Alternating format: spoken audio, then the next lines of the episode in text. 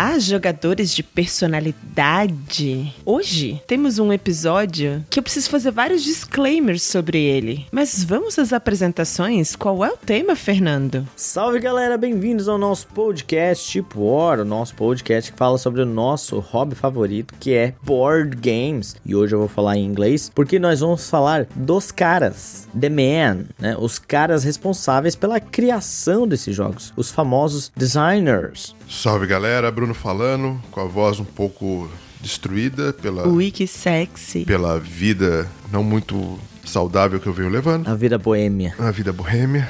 Estamos aí para falar desses caras que fazem nossa alegria e tem aí a sua assinatura nessas obras de artes que são os nossos queridos jogos de tabuleiro. E aí, para isso, alguns pontos. O primeiro, hoje vamos falar de quais são as relações, as assinaturas, aquelas coisas que, gente, que fazem a gente notar que aquele jogo é daquele designer. Para isso, descobrimos, descobrimos não, porque é meio óbvio, né? Mas decidimos que não tem como fazer um episódio só para designers brasileiros e designers internacionais. É muita gente. É muita gente. Então vamos dividir esse assunto em dois episódios. Em breve, um especial para designers nacionais. O segundo é Pastilha. Séria. o segundo é que mesmo assim é muita gente. Então a gente optou por fazer uma lista dos mais consagrados, dos clássicos, um pouquinho de muitos que estão despontando aí no cenário atual. Pode ser que algum fique de fora? É possível que sim. Quem sabe se vocês mandarem uma lista daqueles que vocês queriam que a gente falasse, a gente faz mais um episódio de internacionais. Estamos entendidos? É, lembrando que é, se você ficou chateadinho, magoadinho, que o seu design não apareceu, escreve pra gente. Ah, fala. Só que aí o cara tem que ter pelo menos aí, sei lá, uns 3, 4, porque a gente vai achar aqui padrões, né? Características marcantes de cada designer. Então. Ou não, né? É, Padrões não adianta não. você botar o, o- o Nogueirinha lá de Pindamonhangaba que o, fez um jogo só, que aí não adianta. Fez um jogo no bar. Isso. Eu já fiz vários desses jogos no bar. Ah, o Fel faz direto. Inclusive, inclusive, inclusive com jogos que já existem. É maravilhoso? Será que o meu jogo de strip zombicide vale como uma criação de novos zombicide? Claro. Ah, vale. Opa, com certeza. Vale. Eu tô preocupada de tu dizer que tu quer jogar com o Fel esse jogo. um pouco preocupada. Ah, não, não, passo dessa vez. Hoje não, Faro. Como falaremos de muitos, não vai dar tempo pra ler comentários, mas leremos no próximo episódio. E outra coisa que a gente já vai deixar claro: vamos fazer comentários com voz da nossa cabeça. Vocês conhecem o tipo ó. Aqui a gente não se compromete. Com qualidade verdade. de conteúdo. Então nós vamos falar o que a gente conhece, o que a gente gosta, o que a gente discute na nossa mesa de amigos. É pra ser um bate-papo. Então não esperem que a gente vai ter puxado a ficha corrida desses designers, vai falar da infância deles, de como eles constroem. Aí tem os episódios do Gambiarra que vocês procuram ele. Cris, depois que você participou do episódio do Gambiarra e você fez uma premiação de um Spiel de Jar nacional e você não sabia metade dos jogos ali. Eu va- pesquiso. Não, vale qualquer coisa. É porque o Gustavo, ele merece o nosso esforço e dedicação. Aí quando ele pede pra gente falar de uma pauta, a gente faz o quê? A gente estuda a pauta. Pro tipo, ó, foda-se. É, isso aí. É, o- é o, No repente. a isso. fonte é Arial 12. A fonte é Arial 12. Comic Sans. Aqui é Comic Sans total. não dá nem pra dar um Arial. Antes, pra vocês não ficarem com saudade, vamos pra uma rodadinha de que, que vocês jogaram? Let's go fast and furious. Bom, duas estreias aqui legais que eu tive nessa semana. Um foi é o que eu chamo de Vital Lacerda para baixinhos. Lembra que a Xuxa tinha, ah, não sei o que, para baixinhos e tal? É o Bot Factory, que nada mais é do que uma reimplementação é, suavizada do Kanban, que eu gostei muito mais do que o Kanban. Me desculpem, mas tá muito mais legal porque ele tirou toda a burocracia do Kanban e ficou um jogo bem divertido, bem gostoso. Palmas de novo pro Lacerda e agora tem um cara que, que a gente vai falar de designer hoje, né? Tem um cara aí que assina junto com ele aí esse Bot Factory. Que o Recomendo. Mirko apelidou carinhosamente de A Coleira do Vital. Isso, é a coleira do Vital. O cara fala, opa, volta, volta, volta. Exatamente. Muito bom. É, o Vital tá lá assim, ora, tem como deixar mais complicado? E o cara fala, não, opa, opa, volta. Not. Provavelmente é americano, né? Vai falar, don't. Pior que é português também. É português também, mas pois, esse é o Joaquim, de certo. Aí ele vai falar, não fode. Não pode. Não posso. O outro jogo foi o Velônimo. Cara, um joguinho de cartas muito gostoso, muito divertido, que eu consegui jogar a primeira vez errado. Muito errado. Ele não jogou errado, ele jogou muito Nossa, errado. eu ensinei tudo errado a primeira vez, aí isso é uma merda o jogo. Fernando, aí eu vou te contar como foi. Eu falei, Bruno, pra terminar a noite, tem algum joguinho rápido aqui que você quer explicar, que você saiba? Ele traz o velônimo. Eu, falei, mas você já aprendeu o velônimo? Ele já. Aí eu botei na mesa e ele começou a ler o manual. Eu falei, Bruno, Nossa, tu não aprendeu nossa, o Bruno. Que ódio, que ódio, Bruno. Eu ia te xingar de muitos. Na verdade, xinguei. eu, já tinha lido, eu já tinha aprendido é, umas duas semanas atrás, eu tinha esquecido. Eu fui ler, aí cagou tudo. Não, Não, é ele verdade. fez um monte de coisa errada. Aprender na hora. Isso, tudo errado. Subestimar o jogo. É. Nossa. Mas aí agora, depois, depois eu joguei ele corretamente e, cara, que jogo divertido, que jogo gostoso esse Velônimo. Como diz a Cris, ele tem umas pitadinhas de scout ali, né? Que você- você junta quatro cartinhas do mesmo naipe e taca ali pau em cima da, da- do joguinho do outro. É bem divertido mesmo. Recomendo. O jogo tá barato aí da Paper Games, bem, bem, bem levinho. É o jogo do Bruno Catala, hein? Olha só. Opa. Que coisa. Mais minha- uma super emplacada de paper games. é, e olha como eu fui rápido, falei dos meus dois jogos ali. Meu em menos de Parabéns. Bom, ontem joguei minha primeira partida de Cryo. Você já jogou, Fernando? Não, não, é, é do Mirko, né? Isso. Isso, não, ele sempre fez essa propaganda aí, É é, um jogo muito bonito, mas eu nunca joguei. Realmente é um jogo bonitão, né? É um jogo de complexidade média, com um tema espacial, mas que é bem dinâmico, bem gostosinho. Cada um faz três ações super rápidas, então é um jogo que voa, literalmente. E é aquele jogo que, apesar de ser bem estratégico e de ser bem. Não sei se furadinho de olho, mas de interferir bastante o jogo um do outro, é um jogo que você consegue jogar batendo papo, assim, né? É um jogo bem gostosinho de desenvolver na partida. E aí, quer comentar, Bruno? Eu vou já dizer que o Bruno não quer comentar porque ele tá de boca cheia e não vai dar tempo de ele terminar de engolir. Não, é, botou uns três pão de queijo na boca ao mesmo tempo. Isso, exatamente. Craio é legal. É isso. e Tricerion. Tricerion, senhores. Eu só tenho uma coisa a dizer antes de os meninos comentarem, porque jogamos. Há muito tempo a gente não jogava uma mesa com nós três juntos pela primeira vez, né? Pela primeira vez em muito tempo. Acho que esse ano não. É, que nós conhecemos o jogo junto, não. É junto com o Sr. Arley. E tento dizer, e vou fazer aspas do Sr. Arley, candidato a melhor jogo jogado no ano, hein? Tricerion. fortemente, fortemente. O jogo que vai, vocês vão ver aqui com certeza um analisa logo, porque tem muita coisa pra falar sobre ele. Muita coisa. Tô com a boca cheia ainda, tá? Bom comentário. Esse é o nosso pro- é produtor de conteúdo favorito. É, mas eu preciso falar do Tricerion, cara, porque o Tricerion, é, cara, é. Olha, que sensação gostosa de jogar aquele jogo, assim, tipo, tipo, tudo fazendo muito sentido no jogo. Bom, isso aí a gente vai deixar pra analisa e tal, mas eu comprei usado um. Cara, eu comprei de um cara lá de Fortaleza, se eu não me engano. Paguei uma currutela de, de frete. Desculpa, qualquer? Uma currutela. O Socorro. que, que é Mas isso, João? eu também não sei. Não Eu- quero saber. é, eu lembrei dessa palavra e tentei encaixar ela aqui no texto. E, cara, que jogaço. Que jogaço mesmo. Recomendo. Não dá pra é, entrar em pormenores, porque o jogo é, é complexo, né? O jogo é... Mas é um jogo gratificante. Fernando. Eu vou falar agora, mas primeiro eu fui procurar qual é o significado da palavra currutela. Currutela é um estabelecimento que abriga profissionais do sexo, como bordéis. Como eu disse, paguei caro.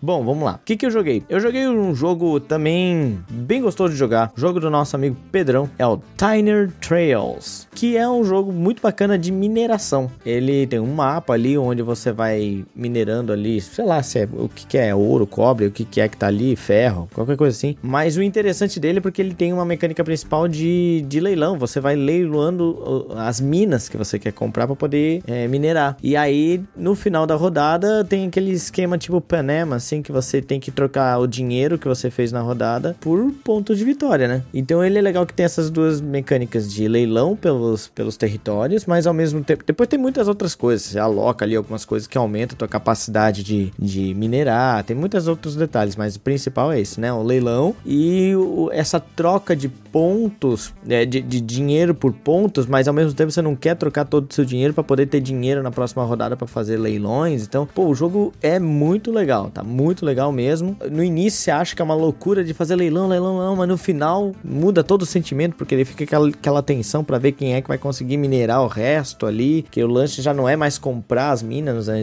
lan- tentar minerar. E aí tem um lance que quando você minera, tem um cubinho da água que ele atrapalha, porque na mineração a- o grande desafio desafio de minerar é a água que tá no solo, né? E aí os cubinhos de água atrapalham, deixam a mineração mais cara. Isso é muito, muito, muito legal. Deixa uma, a dinâmica muito legal no jogo. Tiner Trails. Eu queria muito saber o que que tá acontecendo com a nossa galera que só quer jogo de trem. O que que tá acontecendo? Né, então, assim, ele, apesar do, do nome, Trail, né, isso aqui, ele parece ser um jogo de trem. Tem trem, tá? Tem trem, mas não é o fundamental, porque o trem, na verdade, ele só vai auxiliar na mineração ali, ele é só um objeto no auxílio, mas o grande lance são as minas mesmo, assim. Mas eu também fui bem confuso, assim, de, ah, vai ser um joguinho de trem? Que loucura, mais um, né? Poxa vida. Mas não, na verdade, o trem é o pormenor ali. Mas tem uma vibe, tem um, tem um feitiço aí. Tem, existe Tá um rolando feitiço alguma nesse coisa, não sei o que é.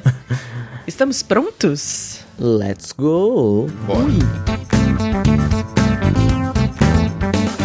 Antigamente, quando a gente jogava jogos de tabuleiro e tava na época do War, do Banco Imobiliário, a última coisa que a gente pensava é quem ensinou esse jogo. Até porque nem vinha em alguma das capas, né? A gente nem sabia. Sabia que era da Estrela no máximo, às vezes da Goro, e era isso aí. Aí depois que o senhor Klaus, eu nunca sei como pronunciar. Tuber. Tuber e o Catan chegaram, a assinatura começou a aparecer mais ali no jogo. E aí hoje, muita gente que tá imersa no jogo de tabuleiro, nesse universo de jogos de tabuleiro, é, além de ter vontade de saber quem criou essas obras-primas dos jogos, também tá interessado em quem desenvolveu a arte gráfica e usa isso como uma referência para formar suas coleções. A gente consegue identificar características do designer no jogo? Será que tem designers que têm métodos específicos? A gente vai bater um papo para tentar descobrir algumas coisas que permeiam essas características da personalidade do designer nos jogos de tabuleiro. Estamos prontos?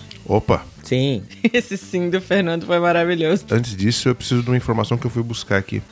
Ah. Que o designer do Banco Imobiliário é o Charles Darrow. Na verdade, quem fez o Banco Imobiliário foi uma mulher, né? O Monopoly. E agora? Eu briga, nunca, briga, eu, nu- eu briga, nunca briga. joguei Monopoly, eu joguei Banco Imobiliário. É a Elizabeth Phillips. Ela que fez o Monopoly. E aí tem toda uma situação, porque ela nunca ganhou os direitos. E tem toda uma história por trás desse rolê aí. Que dizem que o Monopoly era pra ser uma crítica ao capitalismo. E virou. Virou o símbolo do capitalismo, o né? símbolo do capitalismo. Não, é, ele não deixa de ser uma crítica, com certeza. Poxa vida, você, a única coisa que você faz no, no jogo é comprar E ficar rico. pagar. Porra, como não é uma crítica? Você, E falir os você- outros. se- você pode ir pra prisão, cara, se você não, não paga as contas. É, exato. Então, é, é uma crítica sim. Mas naquela época a mulher não podia levar é, crédito pra nada, né? Exatamente. Então, botaram em um tal de Charles. Nem existe esse cara. É invenção da cabeça do Bruno. Vamos lá. O que, que a gente fez aqui? A gente fez uma lista de alguns designers que têm nomes já estabelecidos no mercado dos jogos de tabuleiro. Algumas pessoas que estão despontando aí na atualidade, com certeza não tem todo mundo. Talvez o seu designer favorito não esteja aqui. A gente quer que em breve a gente faça mais episódios pra falar um pouquinho mais de outros designers. Isso não é um ranking também, né? A gente montou a lista aqui de maneira aleatória e vai tentar falar um pouquinho sobre características e detalhes de cada um desses designers. Podemos seguir pro primeiro? Bora. É ninguém menos que o homem, que há uma lenda que ele já tem mais de 700 jogos. Mas no Ludopédia, a lista está em 419 entre jogos e expansões. É, que daí ele deve ter uns strip velônimo, umas paradas assim Deve. também. Stripper Velone. Deve ter umas coisas assim. De quem estamos falando? Estamos falando de ninguém menos de que René Knizia, que conhecemos esse ano, inclusive, né? Olha, o professor. Professor, O professor. Professor Kinesia. É, assim, é bem complicado falar dele, porque Uh. a gente vai começar já com o Coringão aqui, né? Porque ele tem vários jogos de diferentes características. Então, a gente começou com o diferentão. Eu acho, pelo menos na, na minha opinião aí, que ele consegue ser muito versátil na, na- nos jogos dele, tá? Muito mesmo. eu acho que a versatilidade é a principal característica mesmo. Porque esse homem tem Tigres e Eufrates, aí ele tem Ra, aí ele tem Cariba, Cariba, High Society, Lhama. Umas coisas que não tem. Se você olha. Mas é. Só que assim, você pode reparar que todos os designers eles têm uma mecânicazinha ou alguma coisa que eles insistem em grande parte dos jogos. No caso do Kinesia, ele gosta do Nisia. Você percebe que ele gosta muito de leilão. Então ele insere leilões ali. Um dos jogos assim é, é, mais famosos dele, que é o High Society, que é o leilão puro, puro e simples. Mas tu acha, tu acha mesmo? Porque assim, ó, vamos lá, Amon-Re. Não tem leilão. Tem, Tem? tem leilão. Opa, leilão, o Amon-Re tem, tem sim. Ah, desculpa, o Tigres e Eufrates. O Tigres e Eufrates não. O Tigres e Eufrates é um controle de área porradeiro, É. nervoso. Aí o Quest Eldorado é uma corridinha. Olha só. É. Não, não tem nada disso.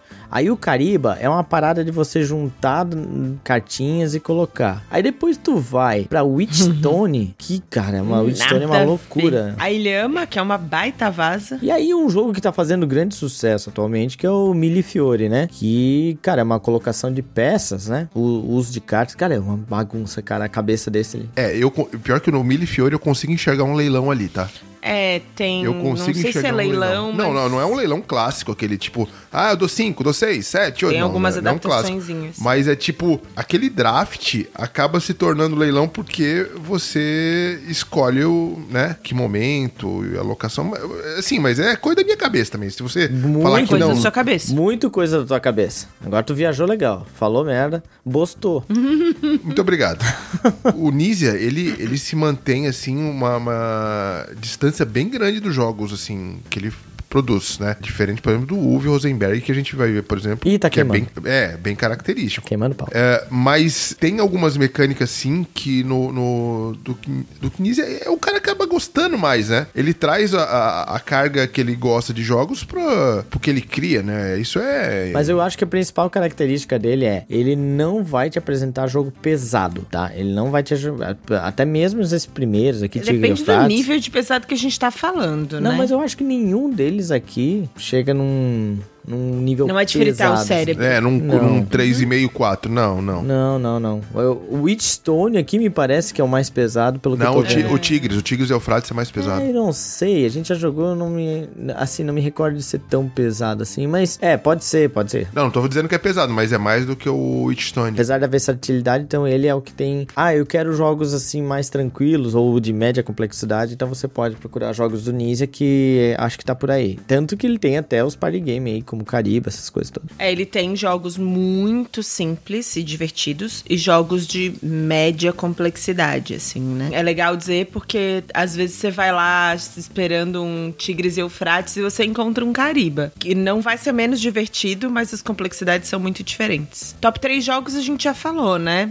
Dentro do ranking do Ludopedia, o primeiro deles é o Tigres e Eufrates, o segundo The Quest for Eldorado e o terceiro Cariba. Jogaços. Engraçado que é, se você pegar ali na Ludopédia, o 351 e o 352 são deles. Uhum. Dele, né? É o Cariba, em seguida vem o Ra. Nada a ver uma coisa com a outra. Não. Uma coisa que eu acho curiosa dele também, é óbvio que eu não joguei a lista dos 400 e tralalá jogos que tem aqui no Ludopédia, mas eu não percebo muito ele extraindo, é muito comum isso, é muito comum não, alguns designers fazem isso. Quando eles têm jogos mais complexos e mais simples, geralmente o mais simples é uma mecânica que ele extraiu de dentro do jogo mais complexo e transformou num jogo completo, né? No caso dele eu não vejo muito isso, no caso do Nizia. Eu vejo ele criando jogos, cada um com sua personalidade, assim. Isso é muito legal, né? Ele tem os jogos mais antigos dele, assim, que é a base dele, que é o Medici, que é o próprio High Society. E aí ele acaba tendo uma linha diferente nos outros jogos, mas você vê que a base dele, por exemplo, tá nesses dois jogos e mais alguns ali, né? Sabe um jogo que é dele que a gente até esquece? É o Cine Pipoca. Sim, Cine sim. Pipoca. Não, eu tenho mais aqui. Tem o aquele meu joguinho pequeno do Hogwarts lá, da Hogsmeade lá. É dele também, então, pô, ele tem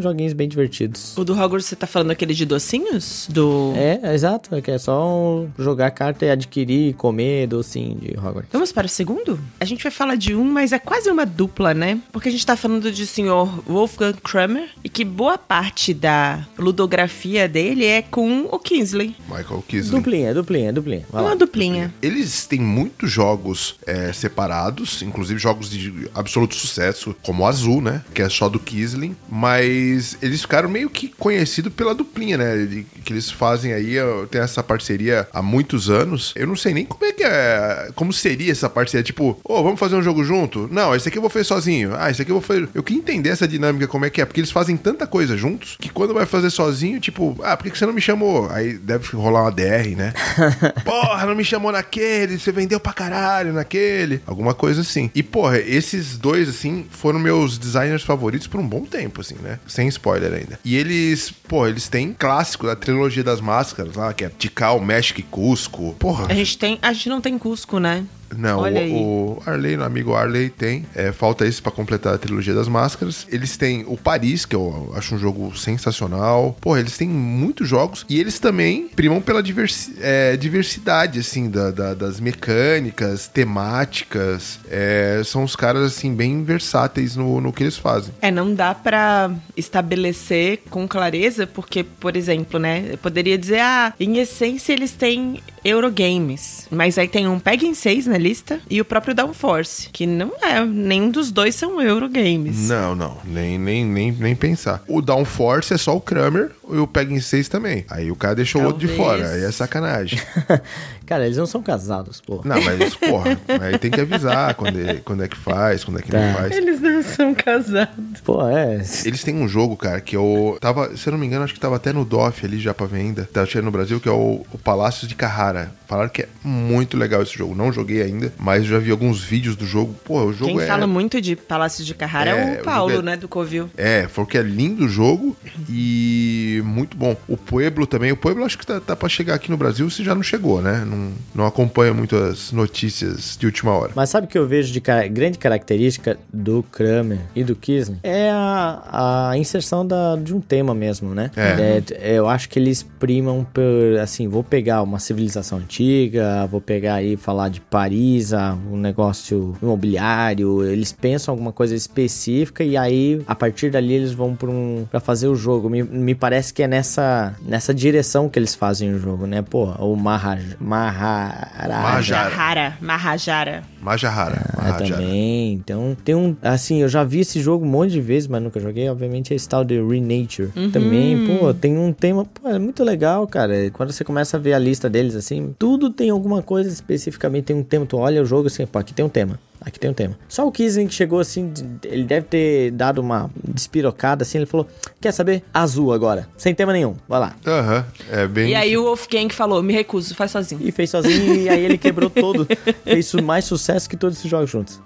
Cara, Falei. Mas uma coisa que eu percebo também é uma preocupação sempre com os elementos, né? Geralmente jogos têm algo 3D ali, algo tridimensional, ou tem tiles e peças muito bem feitos, executados com detalhes. Num geral, você não vê um jogo que é tabuleirinho, cartinha, cubinho. Sempre tem alguma coisinha ali, algum elemento gráfico interessante, né? Além disso, as mecânicas, você consegue também, como eu falei do, do, do você consegue enxergar é, um detalhamento de, de mecânica em alguns jogos desse. Então, por exemplo, da trilogia das máscaras. Os três, ele tem controle de área, mas é um controle de área completamente diferente um do outro. Porém, a parte gráfica tá meio ali, os elementos que a Cris falou de, de- que compõem ali a, ambientação do jogo, eles estão ali também. Você parte pra um, por exemplo, um Paris, é, que também é controle de área, aí ó, eu começo a falar e você começa a ver que, por exemplo, controle de área é um negócio que eles gostam, né? O, é o grande, é, é o controle de área mais clássico que existe, né? Talvez seja o primeiro, ou é o grande, que aí é só do Kramer, não é do Kisling. Também é um exemplo de controle de área clássico, né? Por aí você já consegue captar que a característica deles, assim, eles gostam muito desse do controle de área, né? Mas não é uma garantia que vai ter em Não. todos os jogos, né? Não, não, não, não, não. Nem, nem, nem próximo disso. Seguimos, gente. Vamos lá, terceirão. Ninguém mais, ninguém menos que o senhor Bruno Catala. Ou esse sim, hein? Muito bom, é, esse tem características. E aí eu já vou começar falando do top 3 dele, porque a gente tá falando de um cara que faz clássicos. Em primeiro lugar, Seven Wonders Duels. Duels é ótimo. Seven Wonders Duel, que comprova que o Duel é muito melhor do que o Seven Wonders original. Chupa Fernando. Não, mas eu concordo. eu nunca discordei disso. Five Tribes em segundo lugar e Splendor Duel em terceiro lugar. Só clássicos. Só provando que ele, sa- que ele faz jogo merda de 3 a 4, depois melhora pra fazer pra 2. Isso, pra duas pessoas. Pra duas pessoas. Na verdade, ele nunca quis jogar em muita gente.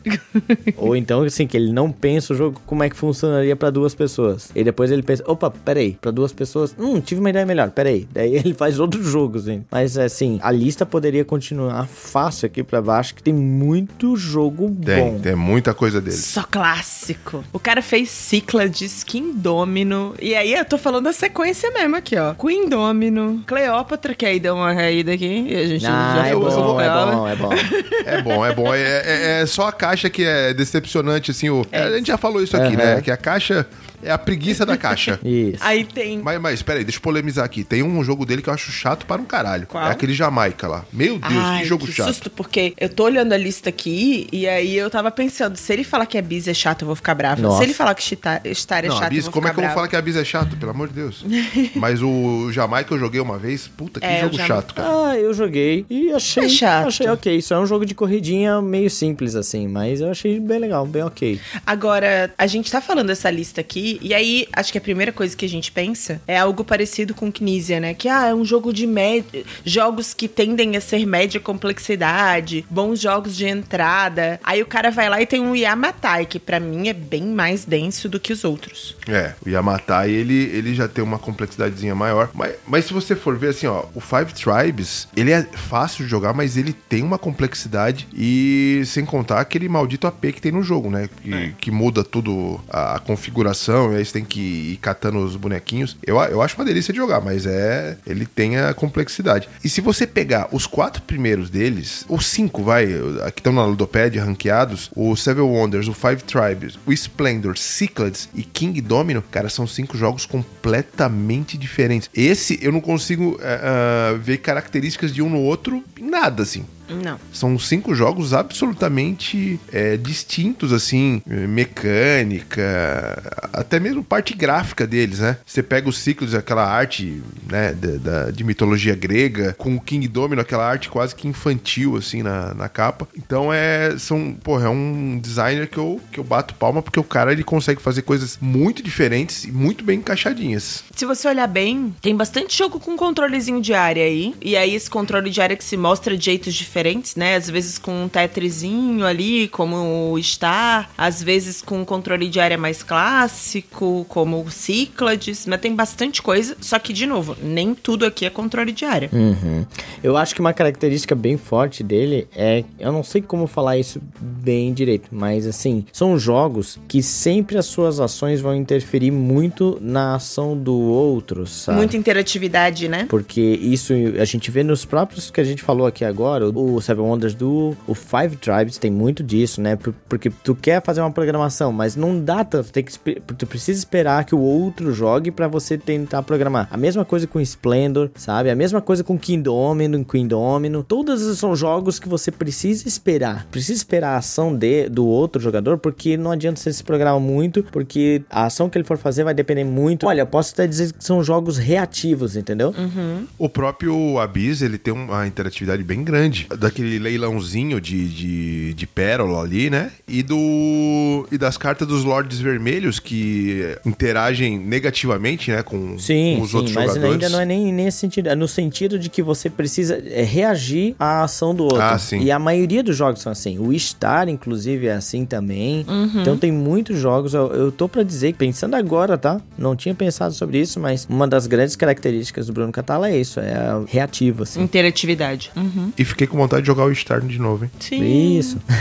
É, eu acho, se eu pudesse dizer aqui, vou chutar, que se o Fernando tivesse que escolher um autor para ter uma coleção dele, seria esse aqui. É assim, eu já há um tempo atrás aqui eu falava abertamente que o Bruno Catala é um dos meus designers favoritos, assim. Já estão dando spoiler no fim do programa. E aí, não, e aí, ó, com exceção de um, que é o Five Tribes, joguinhos todos a menos de 300 reais. É cara do Fernando. É. Jogos a menos de 300 reais, média complexidade. Então, eu, eu sempre dou uma boa letra aqui. Você, a, ouvinte, tipo, ó, por favor, me ouva, me ouva.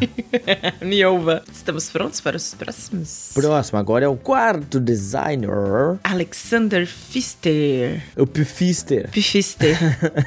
Esse homem tem um jogo que tá no meu top 5. Que ele tá ocupando o primeiro e o segundo lugar do top 3 dele no Ludopedia. O Great Western Trail segunda edição tá em décimo no ranking geral do Ludopedia, então não é para qualquer um. E o Great Western Trail clássico tá em décimo terceiro. E aí o terceiro dele é o Mombasa, que tá na posição 56. Então ele tem quatro jogos, porque o Maracaibo tá aí também, no top 100 do Ludopedia. Só. É, ele, o cara tem uma certa inteligência complexa Chamou aí. os outros de burro. Não, não.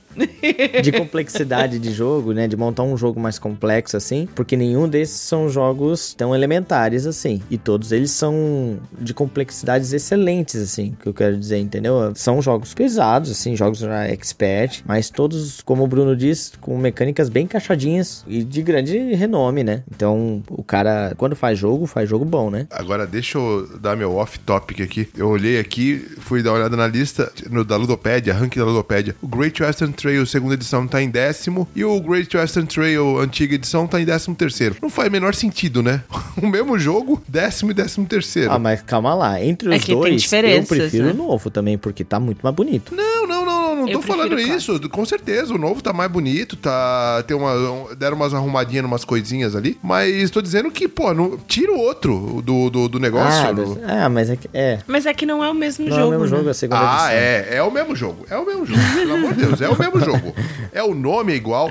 Eles mudaram a arte e o. Mas é a mesma coisa que você dizer que o Marco Polo e o Marco Polo segunda edição é o Não, mesmo são jogo. completamente diferentes. Ah. Não vem Eu com sabia história. que ele ia ficar puto. É. Não vem com história. Ai, que maravilhoso. Tá, primeira coisa, comparado com os designers que a gente falou até aqui, é engraçado porque ele tem menos títulos no Ludopedia, ele tem 55 entre jogos, expansões e outras edições do mesmo, como o Bruno disse. Muito menos que os demais, mas com uma complexidade muito mais alta, né? Então faz sentido ele ter menos que os demais. O Fister, ele teve um período ali entre 2014 e 2015, se eu não me engano, até 2017, que ele lançou muito jogo, um atrás do outro, e todo sucesso, sabe? Veio com Great Western Trail. é, antes, veio, antes dele veio Mombasa, né? Que é um jogaço. Aí Mombasa, Great Western Trail, é, veio o.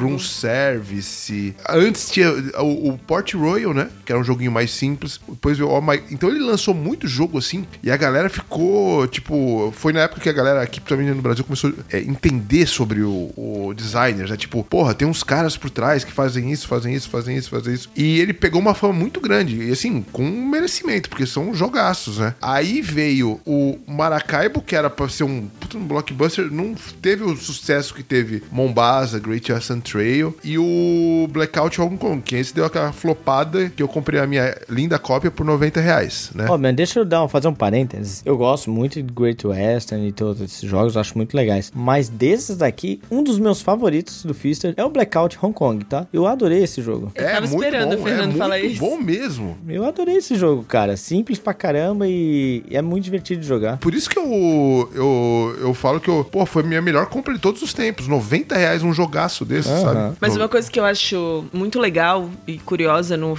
no Fister é que até os jogos simples dele exigem um raciocínio estratégico. Muito, muito. O My Goods é pequenas caixas grandes jogos, né? A gente já falou dele aqui, que é um joguinho que você olha e faz, ah, sei lá, a caixa deve ser uma vaza. é um joguinho tranquilo. Jogo aqui tomando cerveja com os amigos. Aí você vai ver, você tá montando um tabuleiro gigantesco de cartas na sua frente, fazendo um engine building danado ali. O Wild of Sky também tem uma complexidade estratégica. O próprio Room Service, que é um jogo bem tranquilinho, que até dá uma enganadinha, porque é um joguinho de bruxa, tem uma carinha de ser meio infantil, mas tem complexidade estratégica também. Então acho que essa preocupação com a complexidade estratégia e essa coisa que ele tem de todos os jogos darem uma fundidinha no cérebro, assim, exigir que você pense e raciocínio é uma característica. E diferente do Bruno Catala, não nesses esses jogos, num geral, não tem tanta interação assim. né? Não, eles têm bem menos. São euros mais clássicos, assim. É. O que eu pediria só pro, pro Fister, se ele estiver nos escutando, Isso, isso. Foi boa, foi boa. É que ele pare de chamar o Clemens Franz pra fazer a arte dele, cara. Que, que é nojento, cara. Meu, aquela arte do, do All My Good, Sport Royal e, e afins ali. O próprio Isle of Sky também, É. né? Cara, é de doer aquela, aqueles bonequinhos com o nariz torto lá. É de doer. E aí fica a minha dica, porque assim, eu, eu acho que o principal sucesso dele é o Great Western Trail, mas se você tá procurando um jogo dele que seja assim, de fundir a cuca mesmo, realmente, a gente, eu e a Cris, a gente teve essa oportunidade de testar o ano passado o Boom Lake, e é sensacional esse jogo, ele é um Great Western fritador, pesado. é, mais fritador de cérebro. Pesadaço. Pesadaço, mas é um jogo muito legal. Acho que tá chegando no Brasil, né? Esse. Deve tá. O Boom Lake. Aham. Deve estar chegando, se eu não me engano. Esperamos. A gente vai ter um jogo chamado Lagoa Azul, será? Bem provável. Meu Deus, que maravilhoso! A tradução, né? A Lagoa Azul. Ai, que maravilhoso. Na verdade, não é, não é Blue, né? É Boom. É. Boom Ai, Lake. bom, é verdade. Eu esqueci. Mas assim, poderia ser traduzido como a Lagoa Azul. Seria muito maravilhoso. Poderia ter um jogo de tabuleiro temático da Lagoa Azul. Ficaria muito interessante também. E, e fica a dica, tipo, ó, de economia, o Blackout você acha aí por 90 pila, hein? Olha, É, ainda tá. ainda tá 90 reais. 90 reais. All My Goods tá o mesmo preço do, Black, do Blackout. Muito doido, gente. Comprem, vale a pena. Vamos para o próximo da lista. Vamos, o próximo é o quinto lugar. Momentos de fazer o Bruno suspirar. Falamos de Vital Lacerda. Toca Vital e sua moto aí, Fernando.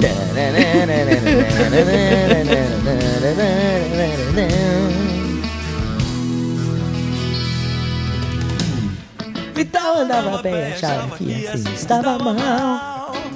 É momento de genialidade, né? Momento de, de alegria, de descontração, Ai, meu Deus. de alto astral. Alto astral. Alto Alto astral não, não é, dá, não. não dá.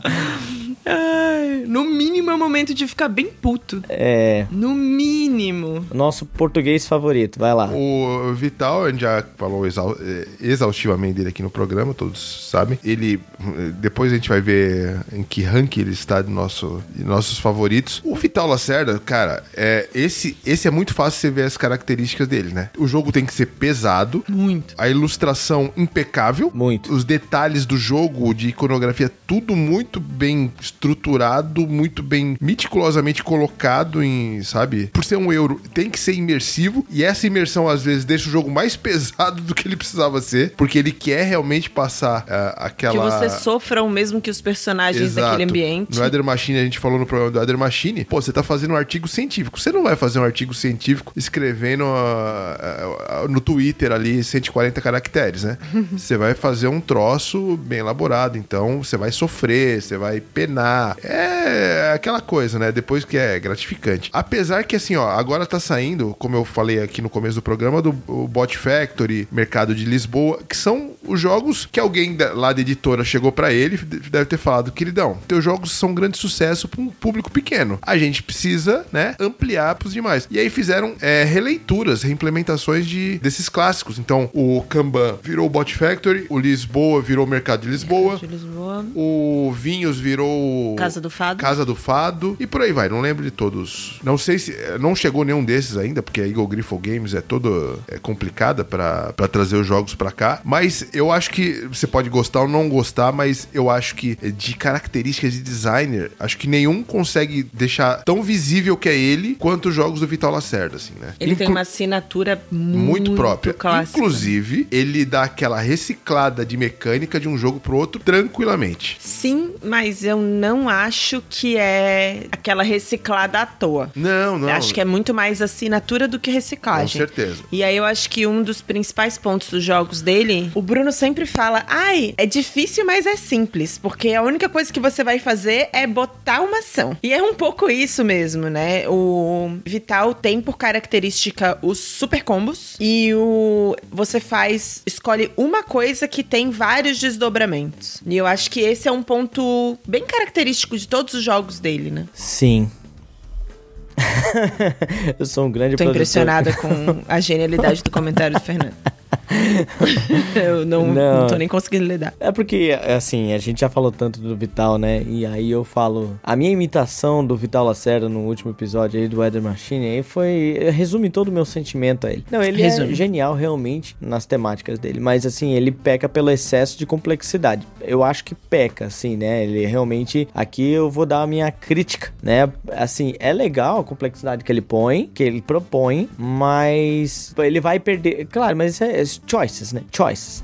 Ele vai perder um, um público aí que não está querendo queimar tantos neurônios assim desnecessariamente, entendeu? Então eu jogo com todo prazer todos os jogos do Vital, porque eu acho que realmente tem um conteúdo muito interessante ali. Todos os jogos deles são muito interessantes, mas eu sei, porque eu também que eu já vou preparado pra me cansar, porque eu sei que eu vou me cansar em todos eles, tá? São poucos jogos assim dele que eu jogo que. Tanto que assim, ó, vou te dizer, tá? Vou te dizer, eu tô mudando muito meu conceito ultimamente. E um jogo que tá subindo bastante no meu conceito pra chegar em primeiro lugar de jogos do Vital Lacerda é o próprio Escape Plan. Opa! É, acima até de Lisboa, assim, porque eu acho que ele não tem essa complexidade excessiva desnecessária e dá pra jogar bem gostosinho. Mas, Bruno, antes de passar a bola aqui, eu queria falar, você já deu uma olhada nesse novo jogo que promete aí pra é, 2024, que é o Inventions e Evolution of Ideas? Cara, com certeza, esse Inventions. Putz, cara, esse jogo parece ser. Bruno já tá parece sofrendo ser- Não, aqui. eu já. Tá fazendo consórcio. Eu já tô colocando no, no, no BNDES ali uma Isso. aplicação Isso. comprar isso, porque. Oferecendo rim no mercado negro. Não, não vai, não vai ter como. Ah. Não vai ter como. Ele vai ter que vir pra coleção. Sabe o que, que ele parece? Ele parece que o Vital olhou pro Innovation e falou assim: Este jogo é uma bosta. Vou fazer um jogo bom desse jogo. E aí eu vou fazer um Evol in- Inventions. Evolutions of Ideas. Que mania de fazer nome em inglês, né? Mas enfim. Fica meu, é, é, meu destaque pra transição do, do Fernando brasileiro pro Fernando português. Eu acho. A transição foi uma transição suave. Você foi falando em, em- em brasileiro, mudou pra Em português. brasileiro. É, entendeu? PTBR. É, É PTBR. complicado, né? Fácil, né? Isso tem que ter anos de prática. É. Anos de prática e morando em Itajaí. né? É, esse Inventions aí, ele tá com uma cara. Porque assim, ó, o Weather Machine é pesado. É bem pesado. Esse Inventions me pareceu ser um pouco mais simples. Isso. Ele, acho que ele, quando ele tava aqui esse ano ali no, no, no Cruzeiro da Karen lá, eu acho que ele chegou a mostrar pra algumas pessoas, algumas pessoas já jogaram ele. A impressão, com quem eu falei e jogou, falou que, cara, é muito bom o jogo e realmente ele tem um nível de complexidade um pouquinho inferior aos demais. É, me parece também. Ape- apesar que eu acho o Vinhos, o Escape Plan e o The Galleries é um pouquinho também menos complexo, né? Sim, sim. Mas olha aí, fica a dica pra quem quiser começar a comprar. Porque a gente tá dando dicas aqui pras pessoas, que às vezes as pessoas entraram agora no hobby, tá, tá sabendo, ah, mas daí a gente fala aqui sempre de um designer, de outro, e aos poucos você vai conhecendo os designers. Então a gente tá tentando fazer um episódio, um apanhado geral dos designers. Então você que quer começar a acompanhar alguns designers e começar a acompanhar os lançamentos deles, do Vital, esse é um, o Inventions, Evolution of Ideas, é uma ideia pra você, quem sabe, ficar na expectativa. Porque a gente fala pouco de expectativa aqui para próximos anos. Esse é uma expectativa nossa. É, o- Se você começou a jogar agora, não compre Vital Lacerda, meu amigo. Já te aviso. não, o, Fernan, o Procure Fernando. alguém. O Fernando veio falando de dicas de, de, de economia, não sei o quê. Ah, 90 pila, 100 pila. Não Aí ele fala do vai- que deve chegar aqui a 1.200 reais. Isso. Mas olha, é uma dica de, de investimento, porque depois tu vai poder vender esse jogo e é praticamente o mesmo preço tu vai pegar. Então, O mesmo preço, sim. Mas caro, não. não é. Não, não. Mas esse é um ponto, né? Se você começou a coleção agora, não comece pelo Vital. Teste antes, procure alguém, converse com pessoas que têm e jogue uma partida. É, jogue Porque primeiro. o Vital tem gente que não gosta e tem gente que gosta. É, Por verdade. N motivos. Vai ficar com um, um jogo de mil reais encalhado aí. E corre o risco de você gostar e você ser o único. Porque. O que é o pior. É, o pior cenário. É o pior cenário. Que aí você vai estar lá dormindo abraçado com ele, tentando chamar a gente pra jogar à força. E as pessoas odiando o jogo de tabuleiro que você tá forçando uma barra com o Vital na mesa delas. Não é fácil, senhores. Não é fácil, é pesado. Seguimos para a lista do amor com a senhora, senhorita Elizabeth Hargrave. Aí, aí estamos falando de designer bom agora. Ui! Nossa, que espetada que deu agora. Ai, Deus. Eu dei uma dormida aqui enquanto você falava. A Elizabeth não tem ainda uma lista gigante, mas a partir do momento em, come- em que ela começou, um jogo por ano, no mínimo. A mulher tá on Tá fire. indo sem parar. On fire. On fire essa mulher. E acho que o primeiro ponto característico dela é An- que ela Animaizinhos. gosta muito de jogos de natureza, né? Não só animaizinhos, mas flores e coisas da natureza. Faz sentido pra vocês? São jogos delicados, né? Delicados nos seus temas, não sei. sensíveis. Sensíveis, isso? É sensi... A sensibilidade não, não necessariamente é no sentido, sei lá, delicado, na verdade. É no sentido de sentir a natureza mesmo. É exatamente isso. Top 3 dessa mulher. Wingspan tá na, na posição 19 no ranking. A expansão do Wingspan, que é o Wingspan Ásia. E o Mariposas. E aí é jogos de 2019, 2022 e 2020, né? E aí tem um outro de 2019 que a gente não jogou ainda, mas quero, que é o Tussimusi, né? Que é um jogo de artesanatos florais e arranjos florais. Lindíssimo. Muito bonito. Não conheci até pouco tempo e fiquei muito curioso. E aí, E tá pra. em quinto é, e tá pra lugar... ser pra lançar. Ah. É, e- e- cê- é, vamos falar a mesma coisa. Então vai, Fernando. É. E em quinto lugar tem um jogo que eu tô falando há muito tempo que eu quero adquirir, que é o The Fox Experiment. É difícil falar isso de uma vez só, né? The Fox Experiment. Mas é aquele jogo que fala da domesticalização, né? Das características biológicas da dom- domesticalização das raposas. O que que muda nas suas características de pelo, cauda, eh, sociabilização, essas coisas todas. Muito interessante. Muito temático, sabe? É essa grande característica da, da Elizabeth Hargrave. Eu acho que ela faz essas viagens pelo mundo e ela olha, hum, que legal, que interessante isso aqui, né? É, como eu falei, Mariposas foi uma viagem que ela, ela explica isso no manual. É uma viagem que ela fez pra Michoacán, que é uma, uma cidade lá no, no México, né? Pô, lá é uma cidade turística justamente por isso. Você chega lá, tem um monte daquelas borboletas monarcas que fazem e começam a sua migração para o Canadá e voltam. E o jogo é sobre isso. Ela falou, nossa, que fantástico, vou fazer um jogo sobre isso e pum, saiu uma parada muito legal. Tem um jogo também que já tá anunciado na lista aqui pra 2024, que chama Undergrove, que é sobre fungos, sobre cogumelos, sobre como que é essa troca de nutrientes com a natureza, que também parece ser bem interessante. Então, como a gente falou, a mulher tá on fire. Tem lançamento pra 2023, pra 2024. Ela entrou no ramo do cogumelo. Já era. Já era, já ficou drogada. Não tem mais volta. Eu só joguei dois dela, né? Que é o Wingspan e o Mariposas. Mas é incrível como a diferença de mecânicas, ela não se apegou nada numa mecânica na outra, assim. O Mariposas, na verdade, eu não sei nem... Se você me falar que me- qual é a mecânica principal do Mariposas, Pick up and delivery. não é um pick-up in delivery, porque você tem que só se movimentar. É só um pique. Ah, não, mas você pega as flores e daí você entrega pra poder reproduzir, né? É, é, vamos botar como um pick-up in delivery, beleza. E o Wingspan é um deck building com engine building. É um engine build bem forte. Uhum. É, bem forte, com, com deck building também, né? É, é. Os dois jogos são fantásticos, na minha opinião. O designer que consegue ser tão diferente em dois jogos, assim, em tão pouco tempo, porque foi de um ano pro outro, porra, já tem aqui meu voto de um dos melhores do mundo. Tem uma coisa dos jogos da Elizabeth que eu acho que é muito legal e é bem característico, é que a sensação que eu tenho é que ela tá preocupada em contar a história. Primeiro, tá, qual é a história? Que mecânicas que traduzem melhor essa história? A sensação que eu tenho é de que a preocupação dela é com a história antes do jogo. E aí ela vai colocar as mecânicas que ela conhece, que ela domina, a serviço de contar essa história. Informação e, sobretudo, informação, né? Por exemplo, o Wingspan são todas informações de institutos. Reais. É, de institutos reais mesmo. Então eu acho isso muito, muito bacana. Já falei várias vezes e vou repetir quantas for necessárias. Eu tenho esse desejo muito grande de levar jogos para dentro da, da escola, para usar jogos como formas de aprendizado, não necessariamente na minha área, que é matemática, mas em outras. E o Wingspan seria um principal jogo que eu levaria, é um dos principais, porque ele traz muita informação é, a respeito desse, da, da natureza, biologia, essas coisas. Então eu começaria com os pássaros, né? Com as aves, que ali tem muita informação real que dá pra pesquisar. Sou uma ave! Pô, saudade de sou uma ave. né?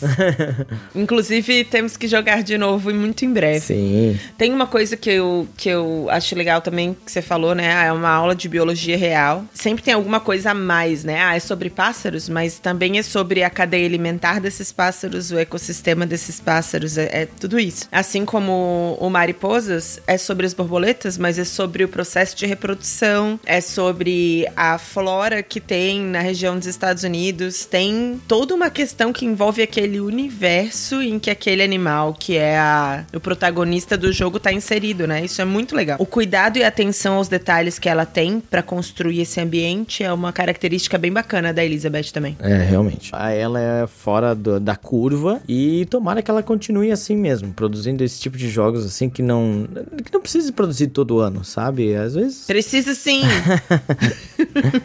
Cara, eu, eu, eu sempre comparo muito os jogos de tabuleiro com, com música, né? A gente viu durante muitos anos, a, a, a gente escuta as histórias que a gravadora meio que força a banda a soltar um disco, sabe? E os caras nem sempre têm inspiração pra, claro que não. pra soltar. Claro que não. É, ao mesmo tempo que, assim, é o ganha-pão de um monte de gente, né? Sim. O- o- a criação dela é o ganha-pão de um monte de gente, não só dela, é como da, da editora, funcionário e por aí vai. Mas eu fico pensando, tipo assim, ô, você precisa fazer um jogo esse ano, hein? Porra, mas.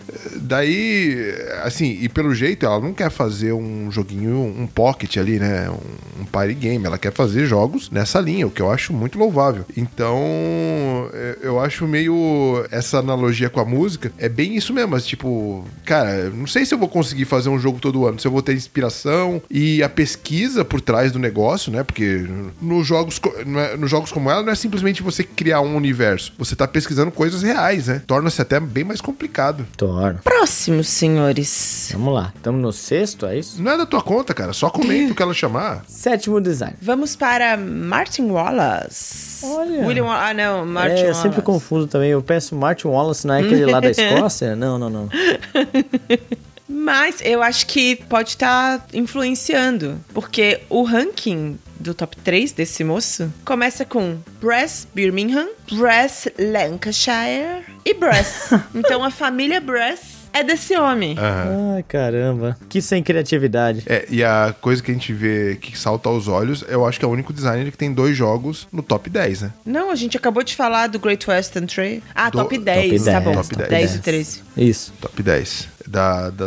E, e acho que eles, os dois também estão no BGG, se eu não me engano. Como é, nós pegamos como padrão a Ludopad aqui, né? Mas acho que no BGG também deve estar. O Martin Wallace, os dois Brass, assim, não tem o que falar, né? Os dois são jogaços fantásticos. Só que ele, você vê claramente algumas características do jogo. Tipo, primeiramente, a, a maioria do, do- dos temas dele, tudo está relacionado ali com o século XIX.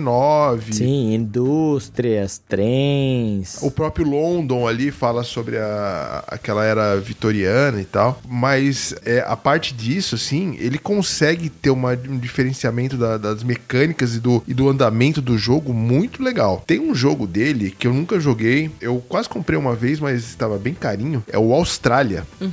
Deixa eu ver se ele tem. Se ele tá aqui. Ah, tá aqui, ó. Tá em oitavo no, entre o deles, né? É um jogo que falaram que assim, tem muito do Brass, mas é. Além de ser uma temática bem diferente, é numa dinâmica bem diferente, não só da locação e de daquele pick-up in delivery e tal, de, de gerenciamento. E ele tem mais interatividade com outros jogadores. Não sei, não, não joguei, mas eu tenho bastante interesse nesse Austrália. Acho que nem veio pro Brasil. Tá, 372 reais na, na Luda Store aí, É, Bruno. Tem, ó, tá. lá aí, ó. Vale a Aí, pena. ó. Se joga, Bruno. Se joga. E é um jogo um pouco mais leve dele, que ele dura ali é, uma horinha, mais ou menos, de jogo. O Martin Wallace, cara, eu, por um bom tempo, eu achei que ele era é, o, o Railroads e o, o Brass. Só deixa eu fazer uma. Pelo que eu li do Austrália, tem um pouco de. Aquele jogo que não é o Dourado, de exploração, que tem a bussolazinha. É o Quest for Eldorado. Não, não, não. Do, É o- Eu sei Não. qual que Do você tá falando. Puta merda, eu sei qual que tá falando. Bom, ele é um jogo que fala que é aventura econômico de exploração. Tem cara de ser parecido com esses jogos de exploração que é um pouco diferente mesmo do que ele costuma fazer, né? Eu digo que eu particularmente não joguei jogos dele e eu não joguei jogos dele porque eu tenho uma preguiçinha de jogar jogos de indústria, jogos dessa coisa de revolução industrial, enfim, eu sinto um pouco com trabalho. E aí eu tenho uma preguiça de jogar. Só que todo mundo, é unanimidade na nossa galera, né? Os jogos dele no geral. O Railroads of the World, eu nunca joguei também esse, Mas ele também foca naquele. O que a gente tava falando agora há pouco aqui, né? do- dos trenzinhos e tal. Toda essa temática dele parece que tá meio intrínseca, né? De um jogo do, do outro pra ele. Mas não, cara, o- os jogos dele, assim, tem um diferenciamento, um distanciamento bem, bem, bem, bem bacana. O London mesmo é incrivelmente simples, é gostoso de jogar, apesar que eu fiquei um pouquinho, assim, com peso na consciência de matar alguns pobres ali no, no jogo. Mas o Martin Wallace realmente ele tem essa temática que ele adora, só que ele consegue variar bem nas mecânicas. que mais, gente? Características comuns, vocês acham que é a temática? É, aliás, o jogo que o Fernando falou no, no coisa, eu acho que é dele, não é? O Tiny Trails? Eu acho que é. É, uhum, Tiny Trails também. É, eu acho que é dele também, não é? É. E aí, vou aproveitar para perguntar pro Fernando sobre o Tiner's Trail, porque a sensação que eu tenho vendo a lista é de que você não tem jogos altamente pesados, mas você também não tem jogos simples na coleção dele. O Tiner's Trail é um? Não, não, não. Também não, não tá no, no, no simple. Também não tá no pesado, mas eu, dá, eu acho que a característica dele é do médio Média alta complexidade. É, exato. Não tem nenhum. Dá pra ver aqui claramente que não tem nenhum jogo leve. Até mesmo se você pegar aqui as- os pesos, né? As notas, essas coisas assim, você vai ver que realmente não é. Não é uma- são coisas elementares, assim. Então o cara faz jogo muito bem, né? Faz jogos excelentes. Só que com. Vou botar aí um ponto negativo desse negócio. Só que tudo, tudo a mesma pena. Não sei se é negativo, porque aí se a pessoa já gosta desse tipo de jogo, se atira, né? Mas tudo na mesma temática, né? Aquela coisa do, do inglês, da revolução industrial, da indústria, da, da sei lá, de trenzinho e tudo mais. Ok, características, né? Quem tem gosto pra tudo. Scottish. É, o cara não fez nenhum parezinho aí e tal. Mas tudo bem, vai lá. Ah, a Elizabeth também não fez e vocês não estão criticando desse É jeito verdade. ela, hein? Mas é leve. É verdade, mas ela fez uma mariposa que é uma coisinha mais tranquila, mais suave. Mas acho que esse é um ponto, assim. Por que, que eu tenho dificuldade de querer jogar os jogos dele? É porque são temas tristes, entendeu? Obscuros. é um tema. Hum, indústria. Hum, colonização. Temas tristes. Às vezes a mecânica é muito legal. Não, e, e- e- mas aí eu vou dar. Só porque a- até a própria arte, ela é meio. É tris- triste. É meio tristonha, né? A arte do- dos jogos dele. assim. É. Tinha que pesquisar a fundo a, a árvore geológica dele aí. Genealógica. Ginecológica. É ginecológica. É, eu tomei muito cuidado. Árvore ginecológica. Eu tomei muito cuidado pra não falar ginecológica e acabei falando outra. É Errado também. Porque ele deve ter algum problema na família aí nessa época e tal, que ele andou pesquisando demais sobre essa época, porque ele só faz jogo disso, né? Então deve ser um, um trauma, um problema familiar, alguma coisa assim. Bom, seguimos para os próximos. Próximo, agora é o oitavo. Vai lá. Agora é o oitavo. E é ninguém menos que o senhor David, David, Davi, David Turtzi. Tursi. Tursi. Mas se é Tursi, é Davi. É Davi Turci. O que temos do senhor Davi Tursi? Coisa boa, hein? Ele começa o top 3 dele com um jogo que, de 10 palavras que o Bruno fala, duas é esse nome: Anacrone. Tá na posição 42 do ranking geral do Ludopedia. E aí a sequência: Tequeno, Obelisco do Sol. E na sequência, Imperium Clássicos. Eu falo Imperium Clássicos porque Imperium tem vários, né? Lendas, tem alguns aí da lista. E aí o top 3 dele mostra a versatilidade já, né? Que o cara faz um jogo pós-apocalíptico, um jogo pré-colombiano. De uma civilização, né? É. E um jogo de império e com os clássicos do da história, É, só uma coisa sobre o, o senhor, o da visão. da visão. Ele, ele, eu acho que, eu eu realmente eu preciso perguntar isso pro Gustavo, que é um especialista. Ele participou da, do Tricerion edição definitiva. Sim, Ele não é o uhum. designer, mas ele participou ali da... da- Tá aqui na lista como É. autor, ele assina. E pro Fernando, não- antes que o Fernando fale, venha falar churrumela sobre ele, ele fez o Rush MD também. Ah. Eu ia falar que é o melhor jogo dele. Não, não, não, não. Para. Melhor, melhor. Nossa, mais divertido, alegre. Energia lá em cima, só alegria. Energia lá em cima. Energia lá em cima. Mas, ó, uma coisa. Ele fez vários rushes, né? O Kitchen Rush, Rush MD. Mas uma coisa que eu percebi que é bem predominante na, play- na, na playlist, ótimo, na ludografia, são jogos de colonização em algum contexto, né? Ele pega o contexto de colonização, traz pra vários universos. E aí, esses de Rush, alguma coisa que. Fora da curva. Exato, mas eu acho muito legal isso. Uhum. Acho muito legal que ele tem um gosto, de certo, ele tem esse gosto de, ah, eu gosto de fazer jogos de civilização, mas em algum momento precisa ir para uma, ele até mesmo para, sei lá, capacidade criativa dele, né, coisa assim, ele desprende um pouco e vai para uns jogos. Aí o Rush me que, por exemplo, é um jogo leve, um, quase um party, não é, é, não sei dizer se é um party game assim, porque é só para quatro pessoas também, né? Mas ele é um jogo de tempo real, então foge de tudo isso que ele tava daquele jogo quebra-cuca que ele tá acostumado a fazer, assim. Mas eu acho muito legal. Eu admiro bastante essa capacidade de, de não só de fazer qualquer coisa, mas eu estou fazendo uma coisa bem concisa, com uma coisa, eu tenho um gosto, mas em algum momento ele se desprende para poder fazer alguma outra coisa, sabe? O Kitchen Rush lá. Tem um jogo que passou despercebido.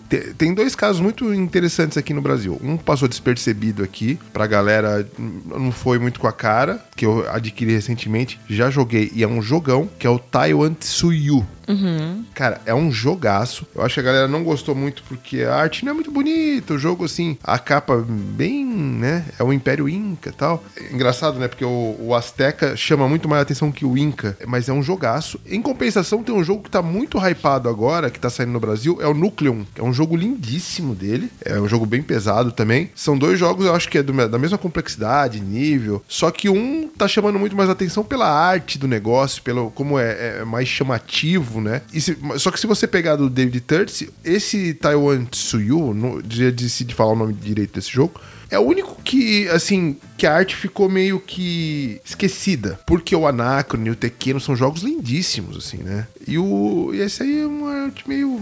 Né, ok. Tanto é que passou meio que despercebido. Que eu, eu acho que é isso a minha Claro, a nossa análise, né? Voz da nossa cabeça. Exatamente. É isso aí. Uma outra coisa que você falou, ah, ele participou do Tricarion. Tem um jogo que destoa muito na lista dele aqui, que é o jogo Destemidos, que é um wargame, né? Ele me mostra que ele participou do Tricarion, ele participou do Destemidos, ele é um cara que colabora em muitos É. jogos de outros designers, né? Se eu não me engano, ele, eu acho que ele é contratado. Eu acho que o Fel me falou uma vez. Ele é contratado de alguma. Editora. Pra fazer desenvolvimento? É. Se eu não me engano, Pode isso. ser, porque ele aparece aqui em coisas sobre o jogo do Teotihuacan. Inclusive aqui também aparece, ele é responsável pelo automa do Terraform Mars. Então pode ser, isso é uma grande possibilidade. Ele não faz o jogo original, mas ele contribui para outras, para expansões, coisas Isso que eu ia comentar, uma coisa bem característica dessa lista é a quantidade de expansões nos jogos deles, né? Carta promo e outras edições e algumas expansões, boa parte dessa lista é composta por expansões de jogos básicos que são dele. Ah, o Anacrone mesmo, você não. É infinita as expansões no Anacrone, é um troço. Chega a ser exagerado, assim, sabe? Mas o Kitchen Rush eu vi ali algumas também, tem algumas expansões na lista. Próximo da lista é o senhor Eric Lang. Opa. Olha quem apareceu. Não tinha como, né? Não tinha como. Ele é dono de muitos clássicos. E aí, no top 3 dele, temos Cthulhu, Death May Die, que tá na posição 78 do ranking geral. Aí temos Rising Sun, em 81º. E o Arcadia... Ca... Arcadia, Arcad- Arcadia Quest. Ah. Arcadia Quest, o trava-língua. Inferno, na posição 88 do ranking geral também. E aí, o, Ar o Arcadia Quest tradicional vem logo na sequência, na posição 97, né? Só que esse cara, ele também é dono dos títulos Poderoso Chefão, The Godfather Império Corleone. Ele é dono do Ankh, Deuses do Egito. Ele é dono de Blood Rage. Ele é dono do Marvel United. Ele é dono de títulos muito famosos. O que dizemos sobre ele? É o cara das miniaturas. É o cara das miniaturas. E da porradaria. E eu acho que é o primeiro. Isso que eu ia comentar. Acho que é o primeiro que a gente falou até agora que tem cara de Ameritrash, né? Sim. To- assim, a grande parte dos jogos deles você vai encontrar miniaturas. Por exemplo, a gente falou aqui de Rising Sun e Blood Rage, que os dois são muito similares. De controle de território, e aí um enfrentando o outro. Mas também você vai encontrar miniaturas em jogo cooperativo dele, como Marvel United, o XCOM, que a gente não falou aqui também, né? Então são nos jogos cooperativos, é legal que ele faz isso também. E todos eles têm miniaturas, assim. Então eu acho que Apesar de parecer aqui na lista Warriors, que não tem nada a ver com tudo isso, que é Dice Game, né? Mas é deve ser uma cooperação dele ali também. Ele assina, mas deve ser, na verdade, aquelas assinaturas, sei lá. O Vitória Mastermind, por exemplo, é, uma- é- é ele junto com o Bowser, né? Ah, então. Ele já pega uma característica de outra, uma cooperação, um casamento aí. Mas, pô, você vai pegar Anki, Bloodborne. Pô, tudo isso é jogo de, de miniatura e de porradaria. Dá pra imaginar que uma característica bem forte desse, desse designer. Duas críticas. A primeira, diferente das assinaturas e repetições que eu vejo o Vital fazendo, e aí pode ser uma birra da minha parte, é que se você pega o Godfather, o Blood Rage e o Rising Sun, e aí Blood Rage e Rising Sun em ordens que você pode escolher, ele tem uma mecânica de controle de área muito, muito, muito semelhante. Muito semelhante. E aí me pareceu que ele não tomou o cuidado de dar personalidade pra esse jogo. Talvez por ser o primeiro que eu joguei, o Blood Rage é o que eu vejo que tem personalidade mesmo ali, que tem toda a construção da- da- do universo viking aparecendo. Mas, bom, tem um grande fã do Godfather do nosso grupo, que é o Arley, ele próprio falou: Ah, fiquei um pouco decepcionado, porque eu não vi uma, um cuidado tão grande em contar a história do poderoso chefão, esperava um pouco mais. Acho que isso mostra um pouco desse tom de cuidado em dar mais personalidade pros jogos. Um outro ponto pelo qual eu nunca perdoarei ele é ele ter participado daquela pataquada que foi a construção do Game of Thrones card game. Porque aquilo Ah, não então. devia nem ter existido. Aquilo. Não, e olha só, se tu vai, né, olhando a lista dele, tem muito, ele tem muito card game de um monte de coisa. Tem Sim. DC Comics Dice Master, aí, aí tu vai olhar, meu Deus, Dice Master, Dice, jogo Dice aqui disso, jogo Dice daquilo. É dado, ele tem muito dado. Tem. Ele tem dado, dado pra caramba. É, e tem muito card game. Então, tá, desses Game of Thrones, do Senhor dos Anéis, sei lá, Senhor dos Anéis acho que também aparece aqui, né? Ou não, não, não, peraí, Senhor dos Anéis não, eu falei bobagem. Mas Game of Thrones tem muita coisa aqui. Tem uma parada de Warhammer aqui também, então mais miniatura, enfim. Muita miniatura. eu acho que, bom, o homem, eu acho que assim, o homem tem boleto e ele tá trabalhando, tá? É isso. Eu acho que a coleção dele. Sabe aquela. sabe aquela prova da Olimpíadas do Faustão que você tinha que atravessar um rio cheio de pedra? E aí tem umas pedras muito sólidas e umas que são só isopor? É, é isso, é isso. A Exatamente. sensação que eu tenho é de que você tem que cuidar com a ludografia do Catala. Ele tem Catala não, do Leng. Do Leng. Você tem obras-primas, jogos que você tem que jogar, que são muito legais, que são bacanérrimos de jogar, que você precisa ter, porque é muito bom. E ao mesmo tempo tem uns jogos que dá a sensação de que é clickbait, assim. Alguma editora conseguiu o direito autoral de algum filme ou série interessante e eu boto o homem pra fazer qualquer coisa. Tem alguns jogos que talvez ele empreste o nome pra fazer o, o jogo ter mais visibilidade. Eu não sei explicar. Porque destoa alguns jogos ali no que a gente sabe que ele faz com maestria e alguns jogos que a gente fica, hum, por que que isso existe? Distor na qualidade, né? Hum. Pelo menos na nossa opinião. Porque eu acho que ele também é contratado, né? Pela Sim. empresa. É funcionário de uma empresa mesmo. Então entra naquele assunto que o Bruno falou antes. A empresa chega, ó, tu precisa produzir um jogo aí. Faz alguma coisa, faz um card game, faz um. Se vira homem. Se vira. E aí o cara faz. Mas assim, é, a gente já. Pelo menos eu já tive a oportunidade de estar próximo do Eric Lang e ver várias entrevistas, né? Eu não sei se vocês assistem, mas a- se tu assiste a entrevista dele, ele é um cara bem, bem pra cima, bem gente boa, um cara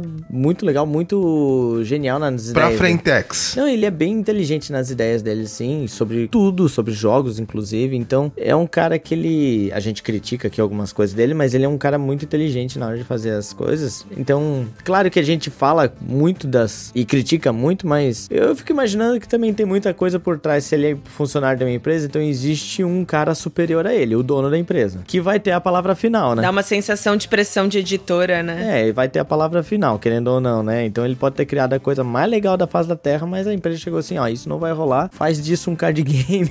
É, acho que tem, tem um pouco disso mesmo. De a gente percebe que tem algumas coisas que são mais editora do que Lang e algumas coisas que são Lang são obras-primas. E tem coisas, por exemplo, né, nos jogos dele que são muito mercadológicas, que é você vê no jogo base coisas, elementos claros que o jogo foi feito para que a expansão que vai vir depois faça parte do base. Então tem decisões mercadológicas ali que claramente não são dele, que eu acho que dizem muito, né, sobre esse Claro, ponto. Com certeza, ele deve ter feito. "Eu Vou fazer um jogo pra seis. Daí quando for lançar, não, não. Chega o patrão lá da empresa, falou: Ih, rapaz, calma, calma. Vamos fazer pra quatro, depois a gente expande pra seis. Tá maluco? Vou perder dinheiro. O, o, Blood, o Blood Rage é, é muito na cara É o isso, né? mais. É, não quis dar nome. Não quis dar nome aos Rage bois. é muito na O cara. Rising Sun é mais ainda. É, o Rising Sun é mais ainda. É verdade, é verdade. A gente fala dele, mas com certeza isso aí não é uma. É mais uma questão de empresa É mesmo. do que mercadológica, dele. com certeza. Sim. Sim. Seguimos. Estamos aqui com dor no coração, porque fecharemos em 10. E pra gente fechar essa primeira bateria de designers internacionais, vamos com quem não pode faltar na primeira lista, que é o Sr. Stefan Feld. Na verdade, não podia faltar bem mais gente, né? Mas Não podia faltar bem É. mais gente. Tem o Uve, tem o Vlada. Chegaremos neles. Chegaremos. Uhum, sim, sim. Agora, pra, antes de a gente encerrar, já digo que vai pensando aí nos que faltaram e colocando nos comentários pra gente fazer a próxima lista, porque tem bastante gente ainda pra fazer. Do Feld, temos no top 3 dele, vai ser bem divertido, porque o primeiro é Castles of Burgundy, que é uma unanimidade na nossa galera. Trajan em segundo e o Castles of Burgundy na 14ª posição, né? Trajan na posição 47. E em terceiro, o Bonfire, que tem analisa do Bonfire. Eu acho que foi o primeiro analisa em que a gente fez críticas para um jogo É verdade.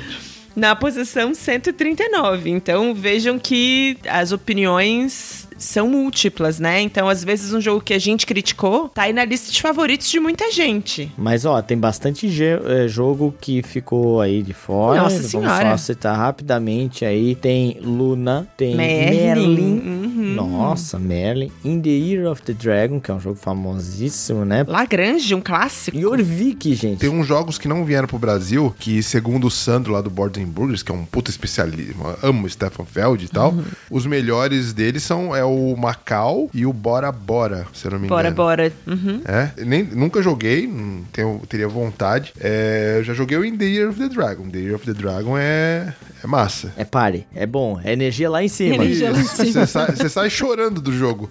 É tanta desgraça no jogo que você sai chorando, cara. Ai, Deus. É.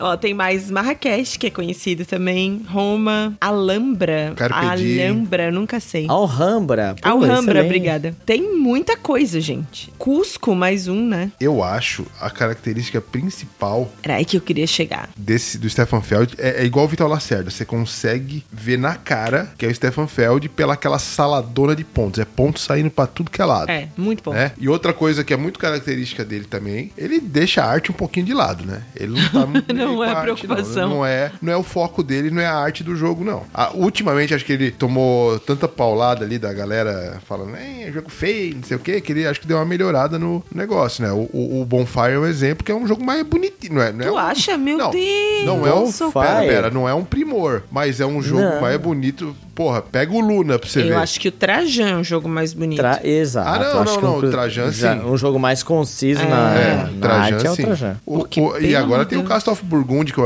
a edição de aniversário, que é todo bonitão. Pra compensar o Custa último. 1.500 reais e tal. É, não poderia deixar de falar da arte da capa do Merlin, que é.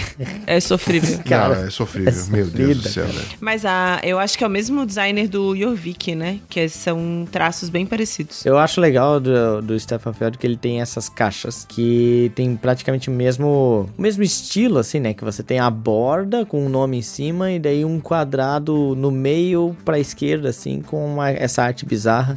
Como se fosse uma coleção de livro, né? Isso, e como se fosse uma coleção de livros. E você consegue fazer essa, essa coleção dos jogos e todos praticamente no mesmo estilo, assim, botando na prateleira fica muito legal, né? É a característica dele, eu acho bem interessante fazer isso. Além disso, né? Muitos pontos, ponto pra tudo que é lado. Euro, clássico. É euro. É euro. É euro e às vezes pouco se importando com o tema. Que às vezes pouco se importando. Normalmente, né? O tema tá lá É. só pra dar um, uh, Um brilhinho, assim, né? um brilhinho. E... Algum- alguns jogos com a presença de LSD no- na criação. Isso, é, no, no que ele quis trazer o tema mais pra perto foi o que a gente não gostou. Exato. Que foi o Bonfire, por exemplo. Eu adorei Bonfire, que isso, rapaz. Ah, pelo amor de Deus, Fernando.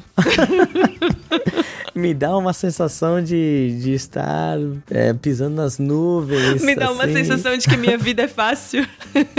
Porque eu não preciso usar drogas pra poder entrar nesse nível de catarse. Ai, maravilhoso. Mas, ó, a gente tá aqui falando do, do Bonfire, só que, por exemplo, Castle of, of Burgundy é uma unanimidade na galera aqui. Todo mundo ama. Merlin também, são jogos que a gente ama muito. E aí ele, ele navega bem pelas mecânicas do euro, né? Por exemplo, né? O Merlin tem ali um... Não é um rondel, é um rondel? O que, o Merlin? O Merlin? É. É, um o Bruno rondel, né? diz que é, né? Bruno diz Bruno que que é o é. especialista da rodinha. Da rodinha. diz que é.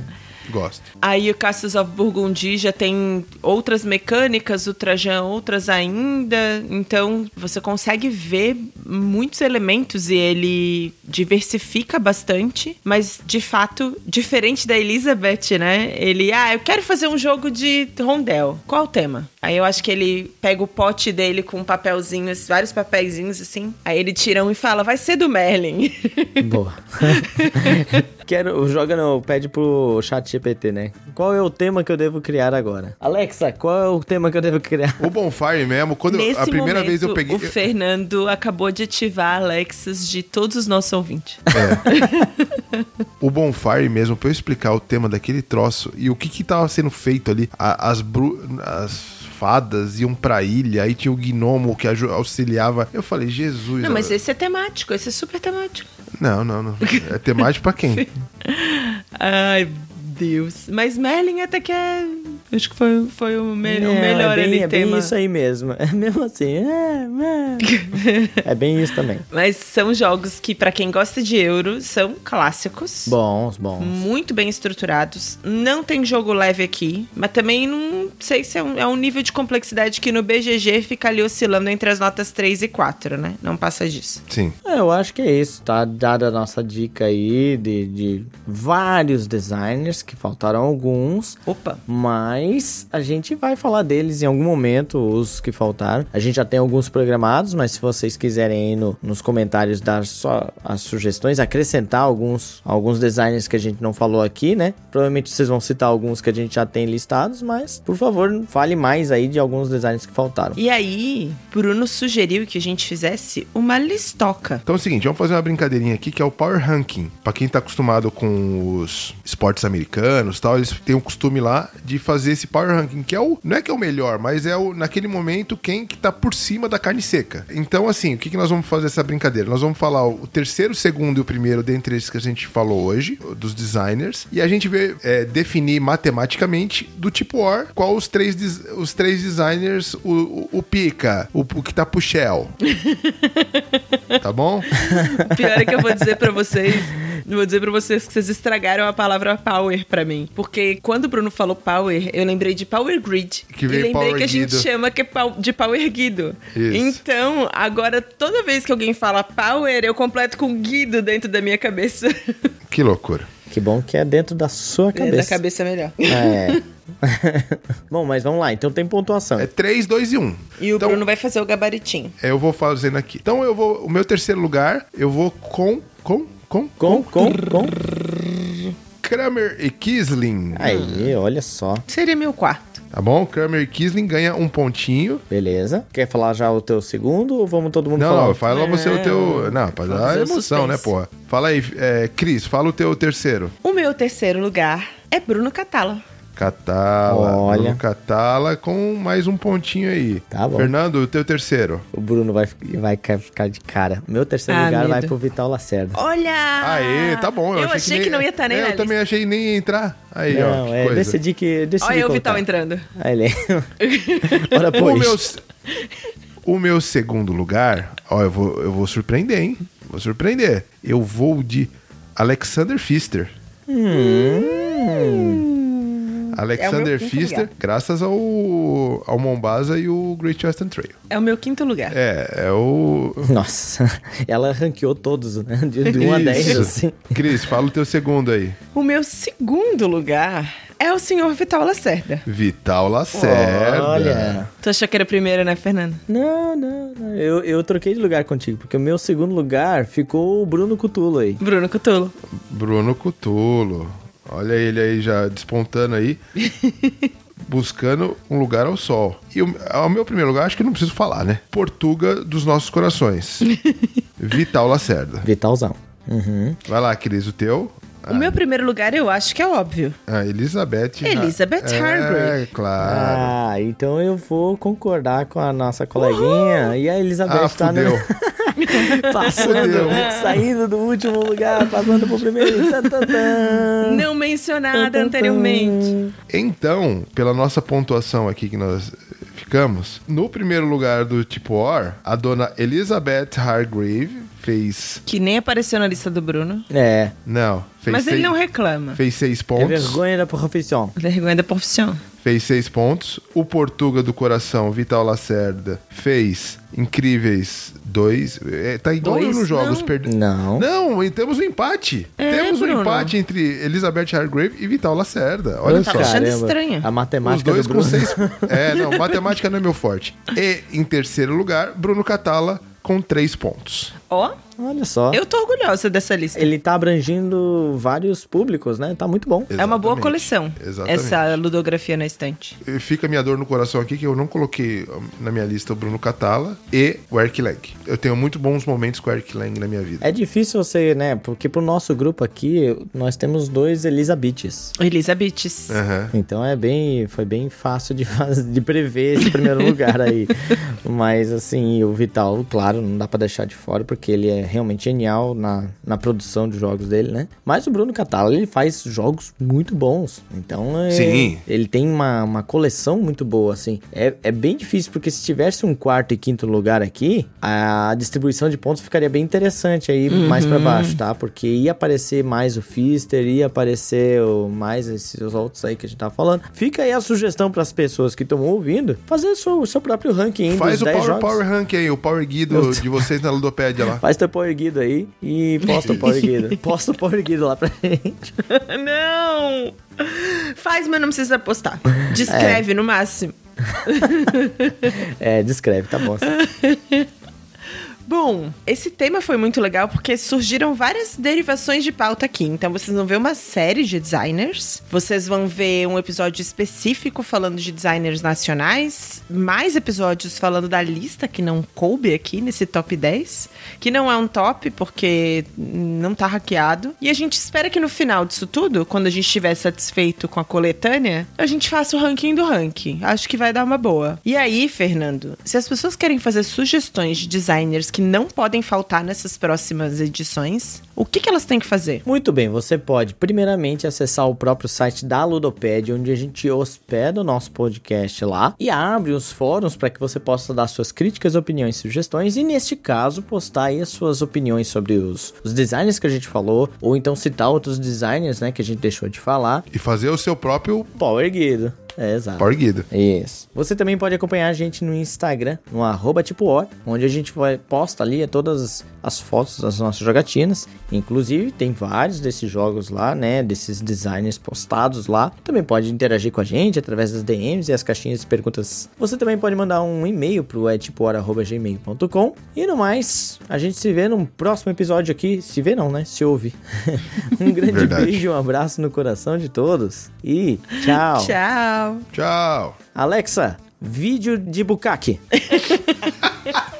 Meu Deus!